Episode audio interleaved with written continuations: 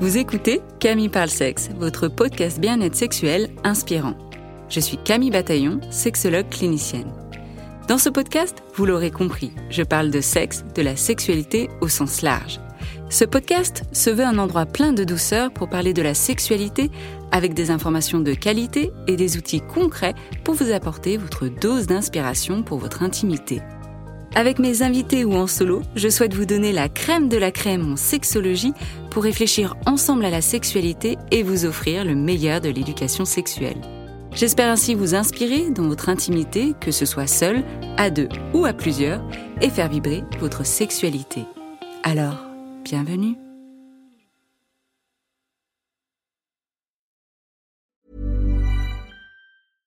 This is Paige, the co-host of Giggly Squad, and I want to tell you about a company that I've been loving, Olive and June. Olive and June gives you everything that you need for a salon quality manicure in one box. And if you break it down, it really comes out to $2 a manicure, which is absolutely insane. It's also so easy to get salon worthy nails at home with Olive and June. The difference between how your nails used to look when you did them yourself and now with the Manny system is a complete game changer. The best thing about Olive and June too is it's a quick dry, dries in about one minute, lasts for five days, and full coverage in up to one to two coats. Visit oliveandjune.com slash perfect Manny 20 for 20% off your first system. That's oliveandjune.com slash perfect Manny 20 for 20% off your first system. Flexibility is great. That's why there's yoga. Flexibility for your insurance coverage is great too. That's why there's United Healthcare Insurance Plans. Underwritten by Golden Rule Insurance Company, United Healthcare Insurance Plans offer flexible, budget friendly coverage for medical, vision, dental, and more. One of these plans may be right for you if you're, say, between jobs, coming off your parents' plan, turning a side hustle into a full hustle, or even missed open enrollment. Want more flexibility? Find out more about United Healthcare Insurance Plans at uh1.com. Ryan Reynolds here from Mint Mobile. With the price of just about everything going up during inflation, we thought we'd bring our prices down. So to help us, we brought in a reverse auctioneer, which is apparently a thing. Mint Mobile unlimited premium wireless. Have to get 30, 30, bit to get 30, bit to get 20, 20, 20, bit to get 20, 20, bit to get 15, 15, 15, 15 just 15 bucks a month. So, Give it a try at mintmobile.com slash switch. $45 upfront for three months plus taxes and fees. Promo rate for new customers for limited time. Unlimited more than 40 gigabytes per month. Slows. Full terms at mintmobile.com. L'écart de libido dans le couple. C'est le sujet du jour. Un sujet sérieux. C'est THE problématique que tous les couples de plus de trois mois vivent. Vivent à un moment donné, voire sur la plus grande période de leur vie de couple, un écart de libido. L'écart de libido, en fait, c'est la norme. C'est ce qu'une majorité de personnes vivent. On n'a pas tous et toutes la même libido. Et c'est ok, c'est normal. Euh, Nous sommes tous et toutes des individus avec des backgrounds différents, avec des envies différentes, avec des croyances différentes, avec des priorités différentes. Et donc, quand on fait couple, ben, on doit s'accorder avec justement les envies et non-envies des uns et des autres. Et donc, on retrouve, c'est que dans un couple, il y en a un ou une qui a généralement un petit peu plus envie que l'autre, à des périodes données, peut-être. Soit c'est toujours la même personne, soit ça s'alterne, peut venir par phase aussi. Et c'est vrai que dans notre société, on va avoir tendance à valoriser les personnes qui ont une libido, les personnes qui ont une sexualité. Genre, c'est très bien, t'as une libido, bravo. Tu n'as pas de libido, tu as un problème, va consulter. Et c'est ce qui se passe en consultation généralement. J'ai souvent les personnes qui ont le moins de libido dans la relation qui vont venir consulter parce que ces personnes-là pensent qu'elles ont un problème et qu'elles doivent le solutionner. Ou, le pire, c'est des fois le, la partenaire avec le plus de libido qui va dire va consulter, tu as un problème, c'est toi qui dois régler euh, ton problème. Et, je retrouve des fois des couples vis-à-vis de cet écart de libido où, euh, par exemple, j'ai un exemple concret où j'interrogeais justement euh, l'homme et, la femme, c'était un couple hétérosexuel, et l'homme, je le sentais assez distant, assez, euh, assez avec le recul, comme ça, assez reculé vis-à-vis -vis de la caméra. Et je me dis, vu sa posture et sa position, il ne se sent pas inclus. Alors, pas dans le sens il se sent pas inclus, il se sent pas concerné, c'était plutôt ça. Et effectivement, il disait, Non, mais moi en soi, j'ai pas de problème. Moi, je suis là pour elle. Euh, je pense que, et donc je le challenge. Je dis, mais attendez, euh, euh, du coup, je vais vous challenger là. Donc, vous pensez que du coup, si vous, vous n'avez pas de problème, c'est elle qui a un problème parce qu'elle a moins de libido? Bah oui, si elle réglait son problème, je pense qu'on n'aurait plus de problème et que ça irait beaucoup mieux. Donc, vous commencez à me connaître. J'y suis allée, quoi. J'y suis allée et je suis venue challenger tout ça en comprenant aussi quand même sa position, mais en montrant que non, non, non, désolé, mais si vous souhaitez une sexualité différente, il va aussi falloir y mettre du vôtre. Et c'est pas parce que vous avez plus de libido que vous n'avez pas de difficulté, parce que vous avez concrètement, vous avez une difficulté de couple. Du coup, ça, c'est important dès le début de la, séance. Et par rapport à l'écart de libido, je ne peux pas travailler sans couple. Alors, je dis pas que je travaille pas en individuel, je travaille quand même en individuel parce qu'effectivement, majoritairement, c'est quand même les personnes en individuel qui vont venir pour euh, bah, quand elles ont justement moins de libido que leur partenaire. Et tout de suite, dès la première séance, j'explique ce qu'on peut faire ensemble, effectivement en individuel, mais j'explique aussi la grande limite. C'est que bah, si votre partenaire n'est pas présent ou présente dans les séances, on ne peut pas gérer l'écart de libido parce que ça se gère à deux. C'est vous qui allez, via votre communication ensemble, et ça se travaille d'ailleurs, trouver des solutions. Parce que moi, toute seule, vous trouvez des solutions, j'ai pas de baguette magique, je suis pas à votre place et c'est pas à moi de faire tous les efforts pour vous. Donc ça, c'est dès les débuts des séances. Pam, les pieds dans le plat, on vient de checker tout ça, on remue et c'est comme ça qu'on peut mettre des choses en place.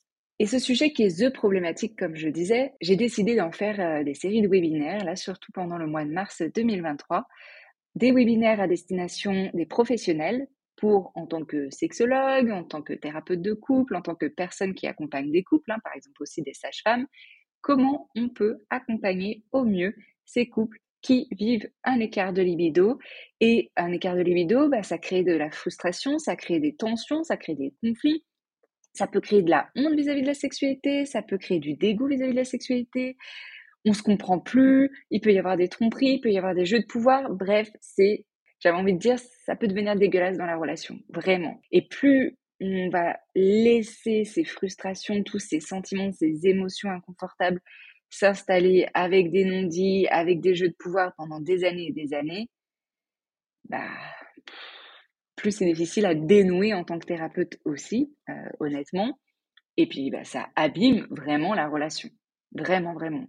Et il y a des couples qui viennent vis-à-vis de ce sujet-là, mais qui se sont tellement abîmés qu'en fait, ils sont même pas motivés à changer quoi que ce soit. Ils, sont même dégoûtés, en fait, d'être dans cette relation. Ils n'ont même plus envie d'être dans cette relation. Et donc, des fois, dans les options à envisager, il y a l'option de la rupture. Oui, c'est aussi ça, la thérapie de couple, c'est observer, analyser toutes les options, les alternatives possibles que le couple peut envisager. Sans dire, quand je dis envisager, ça ne veut pas dire que ça va se passer, mais toutes les options qui, leur viennent en tête, qui vous viennent en tête euh, vis-à-vis de cette euh, difficulté que vous rencontrez.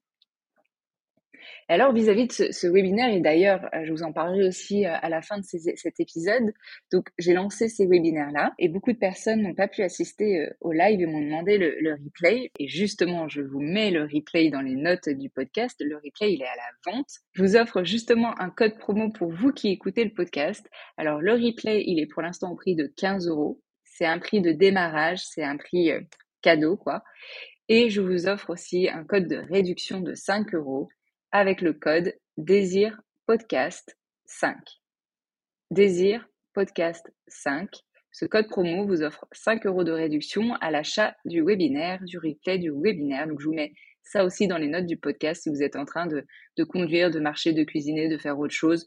Revenez sur les notes du podcast, cliquez sur le lien du replay et entrez le code promo. Il y aura bien sûr d'autres replays, d'autres webinaires. Donc je vous mets aussi la newsletter pour que vous soyez euh, au courant bah, de toutes les actualités euh, et surtout vis-à-vis de ces thématiques qui sont importantes. Donc revenons à nos moutons. Euh, donc j'ai fait ces webinaires-là et il y a certaines personnes qui m'ont dit bah, Camille, est-ce que tu peux en faire un épisode de podcast aussi pour que bah, on puisse avoir accès aussi à ces informations-là? Alors oui, c'est ce que je fais aujourd'hui. Mais bien sûr, pour que ce soit plus approfondi, plus en détail, je vous invite à aller euh, regarder les replays. Alors, ce que je peux vous dire vis-à-vis de ça, c'est que souvent, vis-à-vis du désir, il y a déjà une incompréhension de son fonctionnement. Bien sûr, il n'y a pas d'éducation sexuelle, donc personne ne sait vraiment comment fonctionne le désir. On se dit juste, on a cette croyance que le désir, c'est du désir spontané. C'est-à-dire que euh, bah, dès qu'on a envie de sexualité, que ce soit via la masturbation, que ce soit avec son ou sa partenaire et qu'on initie quelque chose, c'est du désir et c'est ça qui est valorisé. Alors qu'il y a aussi une autre forme de désir qui est un désir réactif et qui est tout aussi légitime, tout aussi bien que le désir spontané. Le désir réactif, c'est un désir en réaction à une stimulation adéquate. Par exemple, je pensais pas forcément à la sexualité. Et puis, euh, mon, ma partenaire est venue vers moi, on a commencé à s'embrasser. J'avais pas forcément envie, mais c'était pourquoi pas, allons-y, voyons voir ce que ça donne. Et puis, à force de quelques caresses, au bout de quelques minutes, bam, là, ça a été le feu, j'étais dedans et ça ça a réveillé mon désir. Et ça, croyez-moi, beaucoup de femmes en consultation m'expliquent ça sans savoir que c'est du désir réactif, hein, mais m'expliquent ça et en disant, mais j'ai pas de libido. Et là, bah si, vous avez de la libido. Vous avez peut-être pas le désir spontané, c'est-à-dire c'est peut-être pas vous qui initiez les rapports, mais de ce que j'entends, vous avez un désir réactif. Et ça fait partie des désirs. Et donc, vous avez bien un libido, vous qui croyez que vous n'aviez pas de libido ou que votre partenaire vous disiez, vous n'avez pas de libido. En fait, vous avez une libido peut-être la chose qui peut être travaillée, et ça se travaille, hein, le désir spontané, le désir réactif, ça peut se travailler, évidemment, si vous en avez envie. Désir spontané, bah souvent, euh, c'est qu'est-ce qui me freine, qu'est-ce qui me bloque à aller initier des rapports. Qu'est-ce qui fait peut-être que je me sens pas safe, en sécurité pour le faire. Et vis-à-vis du désir réactif, c'est, bah en fait, peut-être je réagis pas au stimulé parce que peut-être que ça me plaît pas, ce qui est proposé. Et donc, est-ce que je peux indiquer à ma partenaire ce qui me plaît? Ça veut dire est-ce que je sais ce qui me plaît? Ou peut-être que je ne suis pas connectée avec mes sensations corporelles et donc j'ai l'impression que je ne ressens rien. Mais en fait, je ressens plein de choses, mais je ne suis pas connectée. Mon cerveau n'est pas connecté avec ce que mon corps, avec mon corps. Donc, je ne peux pas ressentir des choses. Et donc, vous voyez, dans la thérapie sexuelle, tous les champs d'action qu'on peut venir travailler. Mais pour ça, il faut avoir ces informations-là, il faut avoir cette éducation vis à -vis du désir pour bien cibler en fait quelle est la difficulté rencontrée et les champs d'action. Et souvent, ce qu'on voit dans les médias, ce que je vois dans les articles ou ce que je vois même des fois sur Instagram, ce que je vois sur Instagram, c'est de venir travailler sur aller euh, vous séduire, mettre de la lingerie, euh, euh, mettre un contexte, aller mettre des fleurs, des roses, enfin, vous avez compris un peu le délire. Et ça, en fait, ça ne fonctionne pas ça ne fonctionne généralement pas sur du long terme. Ça peut peut-être fonctionner une fois, deux fois, mais pas sur du long terme. Pas tant qu'on a travaillé sur ce qui vient bloquer, sur ce qui vient freiner cette libido.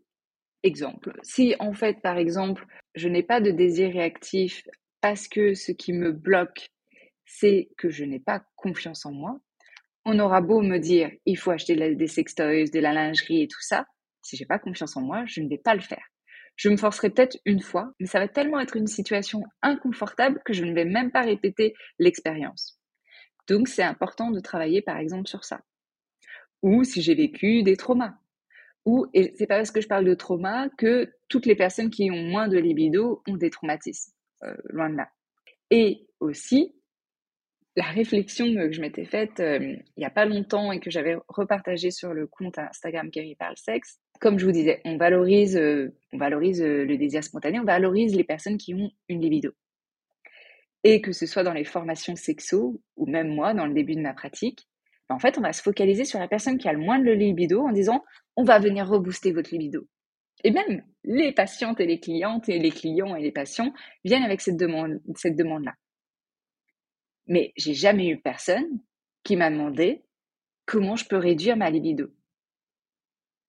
Bah non, en fait, ça paraît, ça paraîtrait pas logique. On se dit, bah, c'est chouette que cette personne ait la libido. Pourquoi, euh, pourquoi on irait vers, euh, vers moins de libido? Mais en fait, à l'inverse, c'est tout aussi vrai. Enfin, pourquoi une personne qui a moins de libido et, encore moins de libido par rapport à quoi? Par rapport à qui?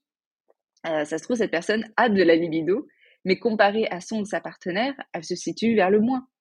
Mais elle a quand même une, libido. Et quand je dis elle, c'est parce que bon, euh, c'est vrai que majoritairement, c'est des femmes en consultation dans les couples hétérosexuels que je vois vis-à-vis de j'ai pas de libido, j'ai un problème, il faut m'aider. Ou ma partenaire a un problème, fixez-la. J'exagère euh, pas vraiment. C'est vraiment ça qu'on entend des fois. On va valoriser les personnes qui ont plus de libido et on va pointer du doigt les personnes qui ont moins de libido. Et j'aime dire que bah, c'est ridicule de dire à une personne qui a de la libido de trouver des outils pour qu'elle réduise sa libido. Bah, c'est peut-être tout aussi ridicule de demander à une personne qui a moins de libido, entre guillemets, de venir rebooster sa libido. Ça ne veut pas dire qu'on ne doit pas le faire, mais c'est juste une piste de réflexion. Genre, on m'a jamais appris à venir réduire une libido. Par contre, on m'a toujours appris à venir augmenter une libido. Donc, le message envoyé, c'est avoir une libido, c'est valorisé dans nos sociétés. Si on n'a pas de libido, c'est problématique. Et si moi j'intègre ce message-là, vous aussi, vous avez intégré ce message-là. Et déjà d'arriver à comprendre ça, souvent, ça déculpabilise beaucoup. Ça déculpabilise beaucoup les personnes qui ont moins de libido, entre guillemets, et ça permet d'informer les personnes qui ont plus de libido. Ça, c'est important pour moi de le dire et je le dis dans, tous les débuts de, de webinaires où j'explique le fonctionnement des désirs, où j'explique tous les freins qui peuvent venir freiner cette libido et qui peuvent être des freins individuels et qui peuvent être travaillés en individuel, mais il y a toujours des freins relationnels. Et donc ça, ça c'est nécessaire de venir travailler en couple. Et ces freins relationnels, par exemple, c'est euh, la charge mentale. C'est, par exemple, on n'a pas de moment qualitatif. C'est, par exemple, je ne me sens pas connecté avec l'autre. C'est, par exemple, j'ai pas l'impression qu'on fasse équipe. C'est, par exemple, mon partenaire est toujours sur son téléphone. J'ai l'impression qu'il n'est pas présent, etc. Vous voyez à quel point c'est important de venir en séance à deux si vous voulez vraiment des changements pour les deux, pour le couple. Ensuite, dans le webinaire, je parle de trois clés pour faire face justement à cet écart de libido une de ces clés, elle est, elle est essentielle et on vous la répète sans cesse, c'est la communication. Et ces deux autres clés, c'est l'acceptation et c'est les alternatives qui peuvent être proposées. Et là-dedans, je vous invite du coup à regarder le replay du webinaire pour voir un petit peu plus les détails de la communication, les détails de l'acceptation et les détails des alternatives. Et je trouve que ces points, ce point sur les alternatives est un des plus importants, mais il ne peut pas être fait Tant que dans le couple, on n'a pas travaillé la communication, et c'est beaucoup de couples ont besoin de travailler la communication, et tant qu'on n'a pas travaillé en filigrane l'acceptation non plus. Et ça, en tant que thérapeute, c'est important, et en tant que couple, c'est important de comprendre. Et on vous le rabâche, je le sais, mais en fait, sans communication, on ne peut pas créer de nouvelles choses.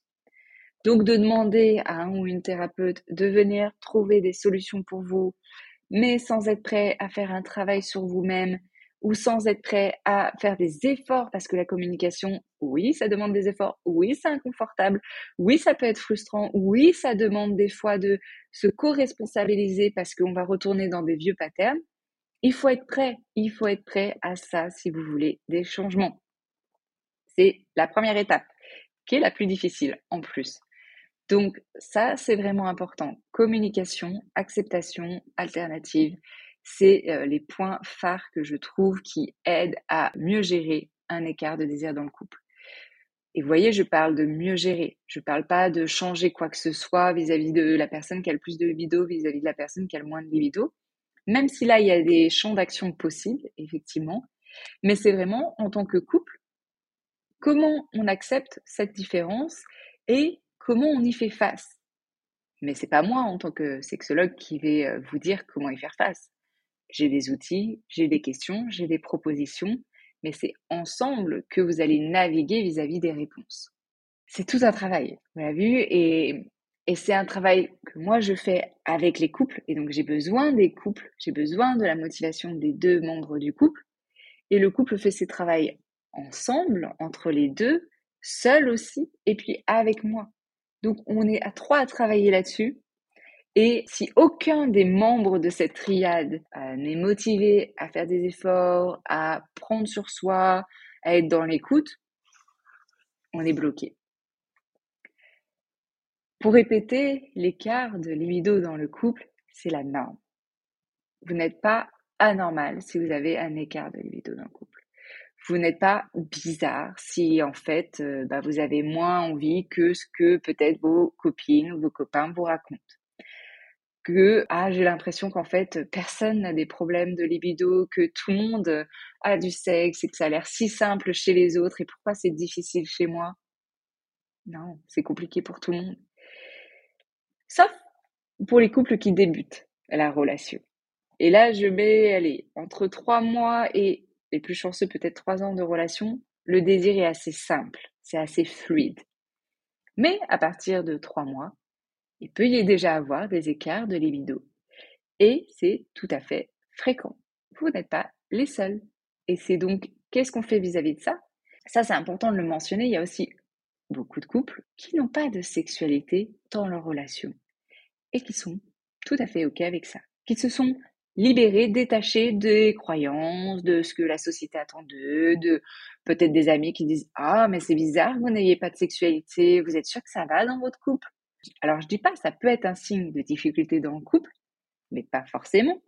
Ça peut aussi être très sain dans le couple de finalement se dire, ben nous on est très heureux sans cette sexualité. Et d'ailleurs, qu'est-ce qu'on met dans le terme sexualité hein? Et les études euh, axent peut-être sûrement sur la pénétration, mais ça ne veut pas dire qu'ils n'ont pas de sexualité finalement, ça ne veut pas dire qu'ils n'ont pas d'intimité. Vous voyez, le plus important, c'est votre norme, c'est ce que vous voulez, vous designez votre relation, vous en faites ce que vous voulez de votre relation. C'est vous en tant que couple qui choisissez ce qui vous convient, ce dont vous avez envie, ce qui vous nourrit. Et pour ça, il faut parler, il faut communiquer, il faut apprendre, il faut expérimenter et ne pas hésiter à se faire aider. Pour aller plus en profondeur vis-à-vis de ce sujet-là, je vous invite encore une fois à aller cliquer sur les notes de l'épisode du podcast pour avoir accès au replay et au code promo spécial pour vous, les abonnés du podcast, qui vous donne 5 euros de réduction avec le code Désir Podcast 5. Et je suis tout oui aussi pour entendre euh, bah, vos avis, vos retours vis-à-vis de ce, ce, replay, mais surtout, quelles autres thématiques vous avez envie de voir pour les prochains webinaires. Parce que comme je l'ai dit, comme je l'ai annoncé, ce n'est que le début d'une longue série de webinaires avec vous. Merci et d'ici là, passez de bonnes expériences intimes. À bientôt